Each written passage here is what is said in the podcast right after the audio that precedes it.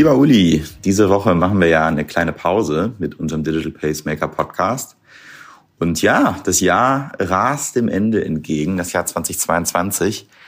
Termine sind schon gemacht für dieses Jahr, der Kalender ist voll, man muss es eigentlich nur noch runterarbeiten und es kommen sicherlich auch noch ein paar kleinere Überraschungen, aber die muss man dann noch so einbauen. Ja, was unser Podcast angeht, ist das natürlich gerade eine gute Phase, mal zurückzublicken, zu rekapitulieren, was dieses Jahr so passiert ist. Das war ja echt ein cooles Jahr, was unseren Podcast angeht. Und vielleicht können wir ja Ende des Jahres so als Abschluss so eine kleine Folge zusammen aufnehmen, wir beide, wo wir nochmal aufs Jahr zurückblicken und ja nochmal zusammen so reflektieren, was so die Top 5 Learnings jeweils von uns sind. Und ja, dann geht's ja auch schon darum, das Jahr 2023 zu planen. Und da würde mich natürlich interessieren, welche Themen du da gerne besprechen möchtest, weil dann können wir uns schon mal da auf die Suche nach Gästen begeben und vielleicht können wir bei LinkedIn ja auch einen kleinen Aufruf starten für neue Themenvorschläge für das nächste Jahr oder sogar Gastvorschläge. Das wäre doch vielleicht eine ganz gute Idee. Lass mal was von dir hören. Bis dann. Hallo, lieber Markus. In der Tat ist so eine Reflexion, äh, wo wir unsere Pause machen, ganz wichtig und auch richtig. Wenn ich so zurückdenke, wir haben im März 22, also naja, kurz nach Jahresbeginn ja mit unserem Digital Pacemaker Podcast begonnen. Und ich muss schon ganz ehrlich sagen, ich bin schon ein Stück weit geflasht, wie viele gute Themen wir da jetzt in dieser kurzen Zeit schon hatten und vor allem inspirierende Gäste. Und ganz offen, das Kompliment muss ich dir auch geben.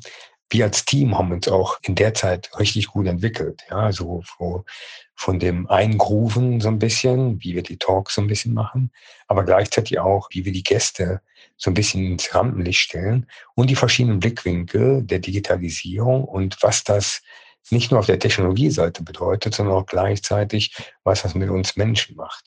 Und ich muss ganz ehrlich sagen, so eine Reflexion heißt ja auch nochmal gucken, was hat funktioniert, was hat nicht funktioniert. Und ich muss ganz ehrlich sagen, diesen Mut zu haben, loszulegen, einen Redaktionsplan zu haben, dann zu starten, dann immer wieder zu reflektieren und zu sagen, wie verbessern wir das denn? Das hat uns auf dem Weg schon sehr gut geholfen. Aber auch logischerweise der Schnitt, nachdem wir gesprochen haben mit dem technischen Equipment, zeigt halt, welche Qualität in diesen jetzt mittlerweile existierenden Aufnahmen steckt. Und ich bin ganz froh, dass wir auch das Experiment mal gemacht haben, eine englischsprachige Version aufzunehmen und wie schnell das auf dem Stand und auch mit der Reife, die wir jetzt erreicht haben, dann gelungen ist.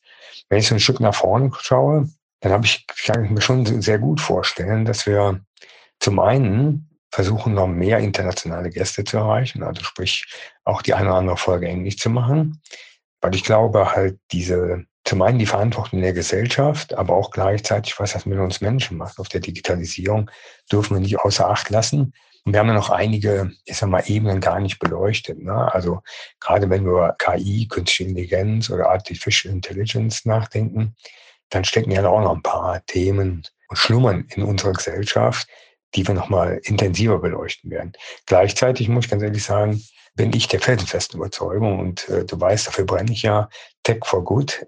Die ganzen Fragestellungen, die wir jetzt natürlich auch nach vorne raus, sowohl was unseren Planeten angeht, aber auch gleichzeitig, wie wir uns als Gesellschaft weiterentwickeln, wie wir mehr Inklusion betreiben, das sind so Themen, die mich wirklich nach vorne interessieren und wo ich auch jetzt, wo wir beide in Zukunft so ein bisschen Gewicht reinsetzen können und damit gleichzeitig auch nochmal einen neuen Spannungsbogen für unsere Zuhörerinnen und Zuhörer machen. Und darauf freue ich mich ein Stück weit. Und natürlich sind wir auch nach wie vor auf vielen Input von außen gespannt. Und du siehst ja auch, wie die Resonanz auf den anderen Podcast logischerweise ist und welche Fragestellungen sich damit logischerweise eingehen. Und ich muss ganz ehrlich sagen, diese verschiedenen Perspektiven oder das, was wir jetzt auch im letzten Podcast oder vorletzten Podcast besprochen haben, Diversität im Denken, das ist ja das, wo wir alle von profitieren und was uns logischerweise auch stärker macht. Also daher freue ich mich drauf und bin sehr gespannt. Ja, das sind echt gute Themen, die du da nochmal aufgebracht hast und ich habe mal mitgeschrieben und mir sind echt viele Leute auch eingefallen, mit denen wir sicherlich dann nochmal sprechen wollen. Die Liste, die wir da angelegt haben, die reicht, glaube ich, für die nächsten fünf Jahre. Also es geht uns das sicherlich nicht aus, aber wir können ja auch nochmal bei LinkedIn fragen, dass die Leute uns vielleicht auch da nochmal ein paar Vorschläge schicken und vielleicht sogar schon die Kontakte herstellen, mit wem wir da sprechen können zu den Themen oder vielleicht auch Themen, an die wir noch nicht gedacht haben. Und da bleibt mir natürlich noch zu sagen, die Leute können uns natürlich ja abonnieren bei Spotify, Apple oder wo sie halt ihre Podcasts bekommen. Das freut uns, weil das ist natürlich auch ein bisschen Feedback, wenn ihr da ein Abonnement in eurer Podcast-App abschließt und uns dann auch natürlich regelmäßig hört. Schöne Herbstferien und wir hören uns in zwei Wochen. Bis dann.